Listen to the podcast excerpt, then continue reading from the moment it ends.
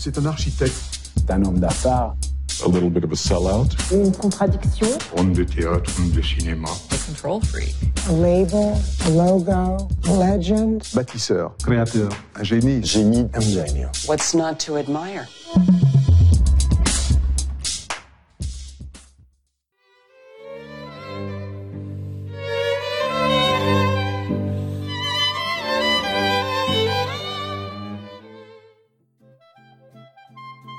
欢迎收听阅读 Tango 书笔鉴赏会，我们是林森林与 Sophia。嗨，大家好。有没有听到片头呢？有非常多的语言去赞赏一位设计师哦。对，虽然说呢，这几个月我跟 Sophia 比较少出现跟时尚有点关联的一些活动，对活动或是贴文等等。熟悉我们的人应该都知道，我们两个非常喜欢时尚跟时装。今天我们要特别介绍一部电影。其实这个电影我看完一段时间了，是纪录片吗？纪录片。那我看完这个电影大概有过三个月了吧。那其实之前是因为有录了一次，可是我觉得那一次效果不佳，对，所以我们决定再重录，因为我觉得很值得介绍。对，其实起因是这样子的，是你记不记得前阵子老佛爷过世的时候，嗯、所有的朋友在脸书或是 Instagram 上面全部都是 RIP，对，很多人就是分享很难过哀悼的文章。因为很多朋友的确是很喜欢 Carl Lagerfeld 老佛爷设计的品牌，或是他在香奈儿做总监的时候的所有的商品、所有的设计，嗯、所以呢，他过世的时候，所有人就觉得很惋惜，一个天才就这样辞世了。可是，其实在去年十二月的时候呢，也有一位很厉害、很厉害的设计师，他也辞世了。大师。对，那对比之下，他好像在台湾就比较少人去 follow 到，我就觉得有点可惜。嗯、他真的非常厉害。他就是皮尔卡登。对，说到皮尔卡登，我先问一下索菲亚，你听到皮尔卡登这个品牌名字跟这位老爷爷的名字的时候，说实话哈，你第一次对他的印象是怎么样？嗯，印象应该是在台湾好像就是一个爸爸的品牌，感觉有很多那种爸爸的衬衫啊、polo 衫是这个牌子的。对，没有错。其实包含我们很多朋友听到皮尔卡登，都会觉得它是一个。老派的品牌，嗯，可是其实呢，主要原因是因为皮尔卡丹他把他的品牌授权了给很多国家，那每个国家呢都因为他当地的市场需求做一些不同的设计的，对，然后算是会有每个国家会有自己的线，这就是授权这个商标。像我们台湾的皮尔卡登，就除了刚刚讲的爸爸的品牌以外，还有女性的内衣，然后甚至还有雨伞啊、文具等等。对，没有错。其实这就像之前的 Burberry 在日本有所谓的蓝标、黑标一样，有不同的支线。嗯、那台湾比较有名的当然就是 Porter 嘛，有所谓的日本 Porter 跟台湾 Porter。对，其实就是这样的一个概念。那皮尔卡登其实他并不是老派的人哦，他是一个先驱，他是一个很前卫的，对，时尚产业的一个革命家。所以呢，这个纪录片它的片名就直接取名叫《皮尔卡登迷恋未来的人》，有没有听到？嗯、他是迷恋未来的人，未来的，对。那因为我们要介绍这部电影呢，其实它是纪录片，它记录了皮尔卡登他的过往跟怎么发迹的，还有周遭跟他合作的人怎么评断他的。所以呢，我们要跟大家讲皮尔卡登他多么厉害，他是一个多么不可思议为时装带来革命的老爷爷。对，而且前阵子在很红的影集《艾米丽在巴黎》里面也有出现这位老先生的身影。哦，对，你说到这里，其实好像很多朋友对于皮尔卡登最近的印象就是《艾米丽在巴黎》。对。那我问一下，艾米莉在巴黎，她怎么样去评断皮埃卡登这个品牌的？嗯、我觉得她一开始可能也是觉得老派，但是主角艾米莉在认识了卡登这位老先生以后，发现其实他就是一个很可爱、很有自己原则的老先生。然后在戏里面也有说，他的品牌现在就是由他的侄子还是外甥在执掌大权这样子，然后他就是负责设计这样，其他的商业啊、行销都是给他的侄子或外甥。这一点呢，其实艾米丽在巴黎考究的算还不错，因为现在皮尔卡登的品牌呢，真的就是他侄子在负责的。嗯，那皮尔卡登将品牌授权给各国、世界各地，那就以当地的市场进行调整之后大量生产，所以才造成消费者有一种比较老派的印象。不过呢，皮尔卡登他虽然说授权了，但是他们还是对控管很严格的。嗯，而且呢，我要先讲一点哦。它一个很创新的地方就是大量生产，对不对？没错，它就是开启品牌授权世界大门的一个先驱。因为以前的高级定制服都是定制的，没有成衣，没有大量生产这件事。没错，没错。所以呢，它开启了这个先驱。那后面有很多更厉害的东西，我们等一下就会一一的讲。所以呢，我要说，其实当你了解了什么是真正纯正的皮尔卡丹这个品牌的时候呢，你会知道它所代表的是未来先驱，甚至是革命，而且那个革命还不是小革命哦，是真的把时尚翻天覆地的革命。皮尔卡丹甚至在法国还一度被封杀，因为它带来的变革实在太大了。对，我记得，因为以前的秀走秀的 model 都是女生，她是第一个使用男性模特的人，对不对？不止男性，嗯，当然男性是第一个没错。还有呢，他用了有色人种，以法国人当时来讲是有色人种嘛，嗯、可是其实我们来讲就是各国不同的 model，他做了这个先驱。嗯、好，那我们要开始介绍皮尔卡登的故事之前呢，我要先跟你说一个。很有名的故事哦，好哦。Pierre Cardin，Pierre Cardin，Pierre，Pierre，Pierre，Pierre，You know，Pierre Cardin。当时呢，欧洲有一个很有名的影后叫珍妮魔露，Sophia 现在可能对她比较少印象，但是你看她照片一定想得起来，而且很多文青一定也知道珍妮魔露。因为呢，她演过很多法国的新浪潮电影，他甚至后来是三大影展的影后，也是奥斯卡终身成就奖的影后。嗯、好，那当时她很红的时候呢，她演电影就需要被定妆，需要被打造。然后呢，有一位很厉害、很厉害的女士要帮她打造的时候呢，你知道她怎么说吗？嗯，他对珍妮魔露说：“你要我打造你，我其实做不来。不过呢，有一位很有才华的年轻男生，他可以去找他，他叫做皮尔卡登。”那这个是谁讲的呢？Coco Chanel 哦，他直接引荐皮尔卡登的，当时还是个年轻男孩。对，那我们开头放的呢是很多很多人对皮尔卡登所做的一个赞赏。嗯、那我跟你讲哦，很多朋友应该也听过一个时尚顽童叫上保罗高提耶，对，那也是我非常喜欢的一个设计师。他怎么说皮尔卡登呢？他说他根本就是皇帝，他是无与伦比的皇帝。嗯，好，那《贝加罗日报》的资深记者。罗伦斯贝南呢？他说，皮尔卡登呢，他是无远佛界的格局的，他就像法国大革命，他、嗯、代表呢是现代史，对他真的为整个法国甚至整个世界的时装颠覆了整个改变。你如果用现在的观点去看皮尔卡登的话，真的大错特错了哈。对，刚刚我们开头最前面的就是各种人用各国语言，他们赞叹皮尔卡登，那其中唯一一个英文听得懂的，就是沙朗史东说的。What's not to admire? 他对记者说：“哎，你怎么能不崇拜他呢？”没错，他超喜欢皮尔卡登的。那其实呢，还有一个超模黑珍珠娜奥米，他也非常喜欢皮尔卡登。皮尔卡登呢，他是一位勇于冲击六零年代社会体系的一位设计师，他将时尚界的性向呢、人种跟社会阶级全部打破了哈。对，他可能就是第一个使用可能像非洲啊，或者是。苏联啊，可能中国、日本模特的人，对不对？而且不止用他们，他还进军到了当地的市场。嗯、好，那我们现在就告诉你说，皮尔卡登他带来什么样的革命了？好哦。How many million dollars did this man make last year? His name is Pierre Cardin.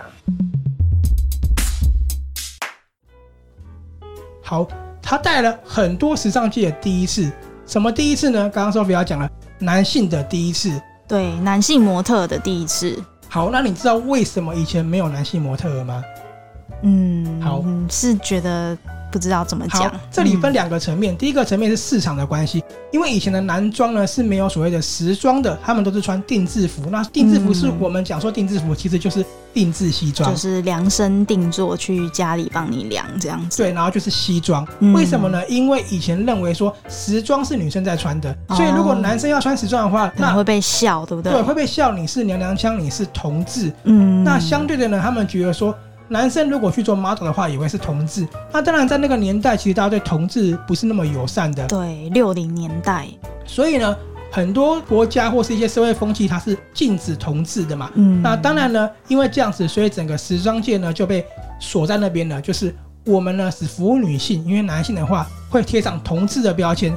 可是呢，皮尔卡登他办了时尚界史上第一个属于男人的时装秀，他用了男性 model，对，用了男装，这是他的男性第一次。那当时呢，其实有记者问过皮尔卡登说：“你关心政治吗？”这意思就是所谓的政治正确，讽刺说：“嗯，在现在我们对同志很敏感的时候呢，你居然做了这样的一个举动。”但是呢，皮尔卡登他非常坚定的说：“我有我自己的意见，我也要予以捍卫。”嗯，非常酷，对不对？没错。那他的第二个第一次呢，是没有人种划分的第一次。这个刚才 Sophia 也有讲过。嗯，好，关于没有人种的第一次呢，他打破了界限。皮尔卡登他当时这么说的：“I'm just thinking dress to put the body some one form, you know。”他说呢，我在设计服装的时候呢，从来没有想到所谓的高矮胖瘦的问题。嗯，当然他绝对不会考虑到日本、法国、美国或是澳洲人种的差异，因为他是觉得。每一个国家的人都要穿起来美美的。对，他说他只想要让人家是穿起来美美的。你知道，在六零年代的时尚呢，其实呢是白人的世界，嗯，只有白人可以去穿时尚哦，或是拍广告。对，原因很简单嘛，因为白人高高在上，嗯，所以其实当时的时尚呢是只有白人才有权利享受的。对，或是他们的审美观也是比较偏白人的那种眼光。对，但是皮埃卡登在他的秀上。广告上呢，你就会看到哇，黑皮肤的 model，黄皮肤的 model，而且呢，把他们塑造的非常非常的美。当时其实对很多人的视觉印象就冲击很大了。对，所以呢，跟他合作的超模 Naomi，他就说了，皮埃卡登是一个非常极具影响力的设计师，他用的模特儿呢不但多，而且呢又不分肤色。这个我真的要代表所有的 model，全世界的 model 去感谢他。嗯，这真的是要感谢他。To use models of diversity and all color. So for that, I thank him. 在以前呢，女生要穿的很优雅，非常紧不好活动。她开创了 A 字的洋装，让、嗯、女生很好活动。所以甚至有很多资深的评论家说，皮尔卡登他是用服装帮女性解放，我们不再那么绑手绑脚。嗯，而且呢，他不希望女生穿的那么保守。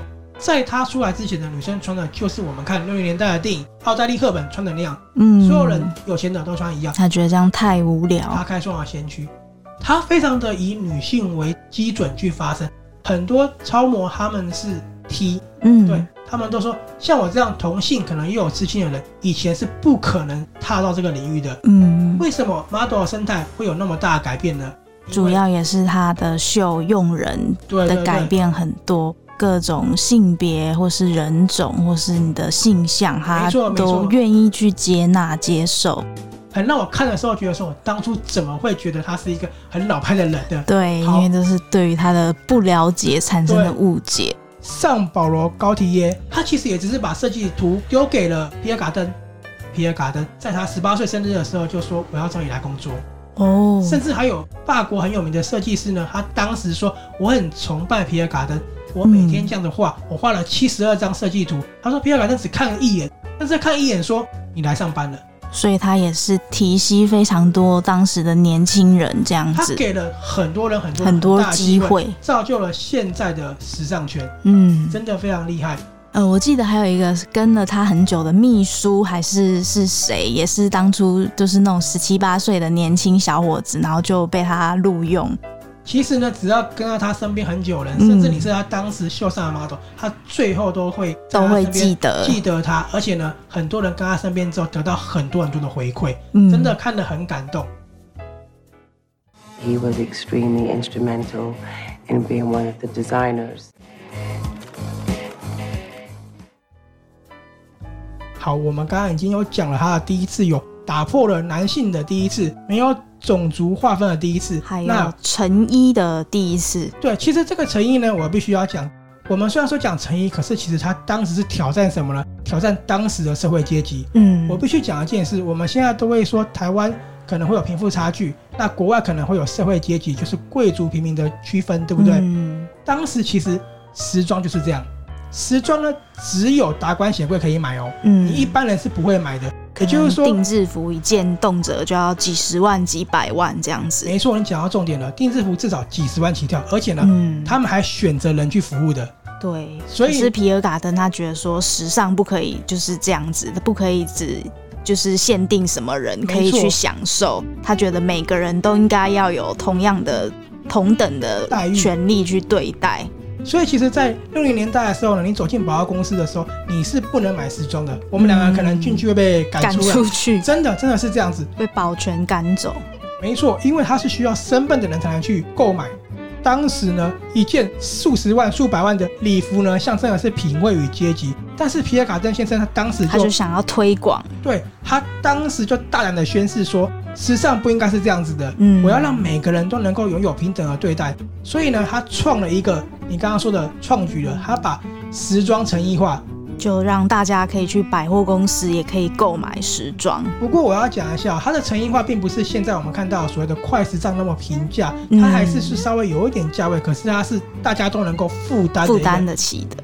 所以呢，当时呢，百货公司创立的第一间时装专柜呢，就是皮尔卡登先生的品牌。嗯，然后这个他这个举动是不是让法国时尚圈很生气？对，我刚刚不是说他被法国时尚圈封杀吗？就因为他做了这个举动，然后好像还被工会剔除。对，这样子。当他的百货专柜成立的时候呢，他被法国的时尚圈呢，巴黎时装工会把他除名了。嗯。可是你知道很讽刺的就是，当大家做这个举动的时候，过了几年过后，你发现百货公司都有各大精品了，所有品牌开始投入成衣了。嗯，这是很讽刺的一件事情。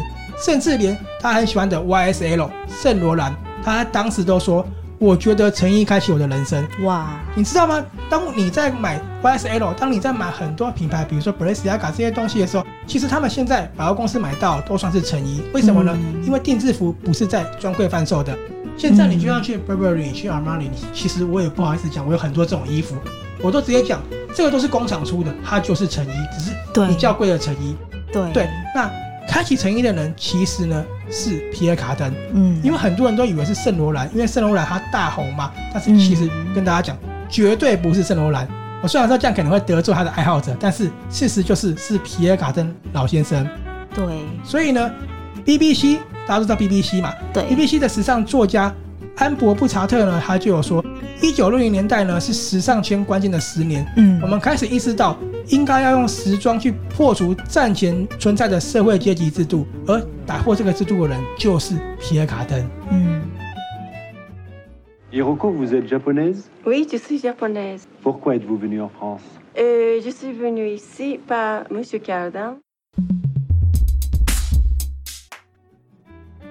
听起来有没有觉得很多朋友真的小看皮尔卡登老先生了？对，我觉得他真的其实很厉害，很厉害。好，那他再来呢？就是刚刚 Sophia 有说过，他是不是在苏联啊，在中国呢？对啊，日本啊，日本、亚洲，或是可能第三世界。对对，可能现在很多朋友认为说，哎，也有很多牌子在很早之前就进到了中国啊、嗯、日本啊。可是你要想哦，如果是在六零年代跟七零年代呢？这些品牌根本是不屑到那些地方的，因为没有市场。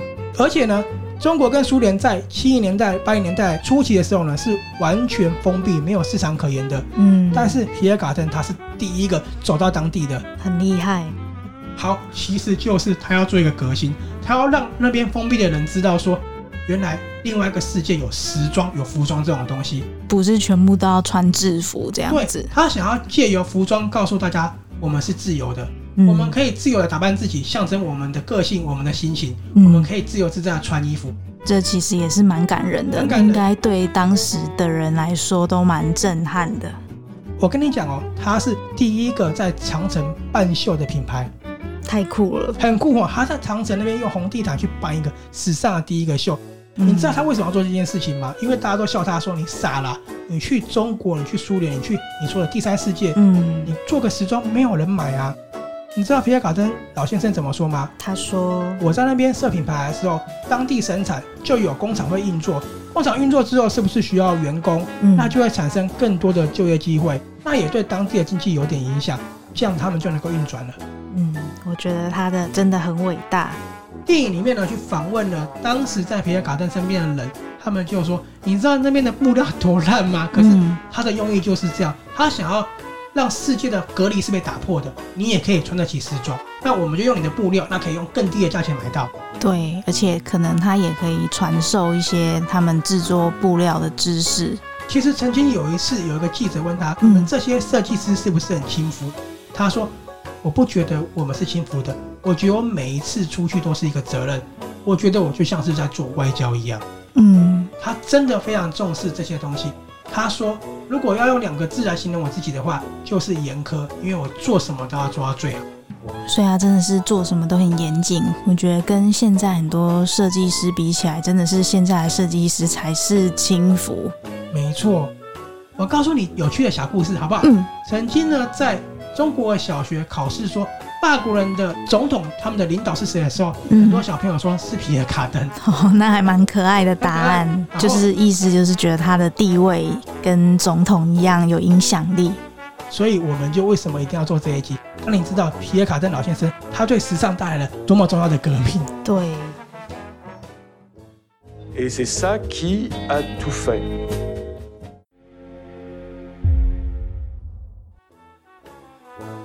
记得他后来也跨足了非常多的领域，就不只是时装、服装，好像还有餐厅、餐饮业，然后像钢笔也有，还有车子什么很多很多东西。好，在这里跟大家补充三个东西。第一个东西是他设计过车子，嗯。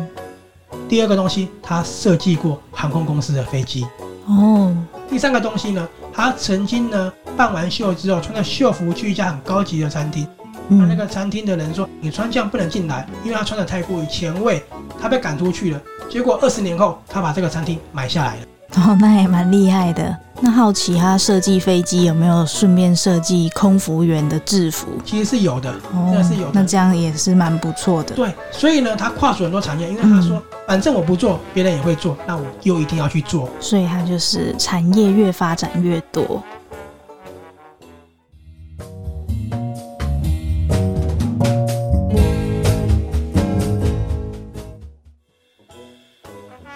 好，那我们讲完了皮尔卡登老先生他厉害的地方之后呢，再来呢，我们就讲皮尔卡登老先生他年轻的故事了。他是出生在意大利，对，他是意大利出生的，然后在内战的时候呢，就全家人逃到法国了，嗯、因为他是战乱逃到法国的嘛，对，所以呢，他其实没有受过任何学校的教育，裁缝的教育，嗯，所以他其实不是学服装设计或是裁缝的，他是自己摸索出来的，嗯，可是呢，他是。迪奥，很多人现在很喜欢迪奥，对不对？对，他是迪奥的首位裁缝师。我要再讲一下哈，很多朋友讲到时装的革命呢，都会讲到迪奥，因为迪奥在当年呢很有名的设计师，他对男装做了一个很大的革命，就是他出了窄西装，出了比较短一点的西装等等的。那其实男装的先驱，最早要不是皮耶卡森带动男装的话，也不会有后来的革命。嗯，好，就因为他是首位的裁缝师，所以他也与克里斯汀迪奥呢建立了非常深厚的情谊。所以他跟迪奥先生是好朋友，好朋友，好朋友。好，皮尔卡登创立品牌的时候，他还送花给他哦，证明他们俩的感情非常好的。嗯、他办了第一场秀的时候，就送了一百四十四朵花给他，致上最高的敬意。哦，这个还蛮浪漫的。那在这里呢，我补充一下，其实，在六零年代的时候呢，有一个全世界非常瞩目，在威尼斯办的一个变装派对，它是全世界最奢华的派对。嗯、当时迪奥身上穿的礼服呢，也是皮尔卡登先生设计的。所以他们交情真的很好。对，就随着皮尔卡登创立了个人品牌，然后呢，也是成为首位将高端时装成衣化，颠覆了六零年代的服装市场，带动了男装，引起了一个很大的风波。他在六零年代就做了这样一个创举，而且呢，他是破除了社会阶级，让法国时尚带来重大革命的男人。还有人种、国家。对，就因为他将品牌授权到全世界呢。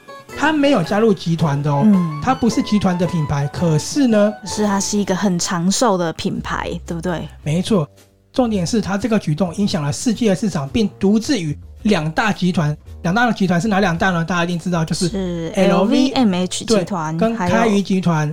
开鱼集团可能有些朋友听到还一时反应不过来，就是有雅典表，然后呢 GP 表，然后也有大家喜欢的 Balenciaga 等等的，嗯，就是世界。一二大品牌皮尔卡登呢，它并非集团，可是可以跟他们抗衡的，真的是非常的厉害。好，它原名是叫巴黎春天集团，但是因为那个法语发音的音译很像中文的开语这样子。对对对。Quel est ton secret pour la jeunesse éternelle? Travailler. Work, work, work. 好，那其实晚年的皮尔卡登老先生呢，嗯、他还是一样不断的在动着，他没有因为他高龄了然后就停下来，他还是在设计。嗯，因为他说呢，不断的动着让他快乐，而且呢，工作会让他解放，找到了生命的意义。所以他九十岁的时候呢，还在建构他的时尚帝国。嗯，还有一个用不完的计划，他想要设计一栋很时尚的大楼。很多爱他的人就说，希望能够让他活到一百岁，看到这个荣耀。那当然，的确呢，这个品牌在现在的市场竞争力似乎没有其他的品牌那么大了。所以呢，这也是超模娜奥米·坎贝尔他说的：“我希望老先生会东山再起的，因为人们总是被他鼓舞，因为他是最棒的。”对，虽然说有点可惜，他还没有活到一百岁。他在去年的十二月二十九号的时候辞世了。对，但是呢，他此生真的是圆满了。他对整个时尚界带来太多太多的一个改变了。我们讲几个厉害的，比如说披头士乐团，他们当时在记者会的时候呢，问到了服装，他怎么说呢？他说：“我们的风格呢是来自法国的皮尔卡登，这是法国的时尚。”哇，披头士都这样讲。对，还有呢，你知道吗？嗯，东京文化服装学院，你看到东京哦，对，他们学生在第一年上课的时候呢，要学的呢是皮尔卡登的三次元外套，就是有很多皱褶的那一个。嗯。我跟你说，当时呢，皮尔卡登呢一战成名的是一件红色的外套，红色的百褶大衣。对，我记得是一个女装大衣，对不对？对，当时其实大家都说这个外套做不出来，因为有厚度，你又要做百褶，不可能的。结果呢，它做出来了，光这个外套在美国卖了二十万件。嗯，大家一定要去搜寻一下这件大衣长什么样子。就是因为这样子呢，所以你看东京文化服装学院呢，第一年就要学这个东西，因为他们觉得这个真的是太厉害了。因为这个大衣呢，也奠定了皮尔卡登的他的一个地位。对，好，那不止如此呢，他还有他的博物馆——卡登博物馆嘛。卡登博物馆的馆长呢，赫利波塔尼亚呢就说了，卡登老先生呢，体现的是昨日世界跟未来世界。他是一个手里握有黄金的人，嗯、真的，其实很多人提到他都是敬佩。开头呢，我们刚刚有说很多人去赞颂他嘛，对，他们赞颂的呢，中文的意思就是他是卓越的建筑师，他是顶尖的商人。他也是戏剧创办人、嗯、影评人，那当然他也是控制狂，他很要求。但是呢，他是他也是天才，天才，他是大师，他是传奇。嗯。A label, a logo, a legend. Bâtisseur, créateur, un génie, génie, un gagnant. In a word, chic. What's not to admire?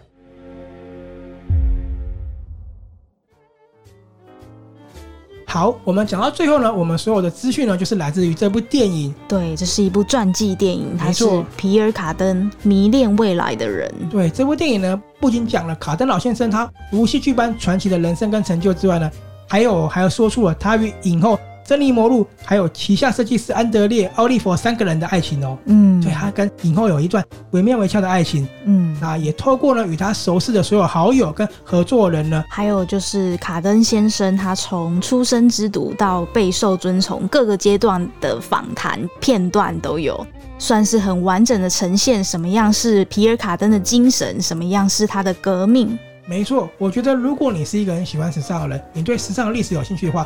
那看这部片应该会非常的感动。如果你也喜欢这部电影的话呢，我们在阅读 Tango 的粉丝团呢也有文章介绍，我们也会附上连接。那今天呢，真的很喜欢这部电影，再跟大家介绍一次，就是皮尔卡登迷恋未来的人。那我们是在 My Video 上面观看的。那导演是大卫艾伯索，里面呢出现了呢，全部都是跟皮耶卡登有合作的人。那有很多很厉害的人呢，比如说我们听到桑达史东。上保罗高提耶，对对，还有很多超模，很多知名的设计师，甚至连建筑师都跟你说，他们受到卡登老先生有多大的影响哦。我们是林胜林与 Sophia，下次见，拜拜。His name is Pierre Cardin. People will always be inspired. He's one of the greats. Pierre Cardin. Pierre Cardin. Pierre, Pierre, Pierre, Pierre, Pierre. Pierre, Pierre. you know, Pierre Cardin.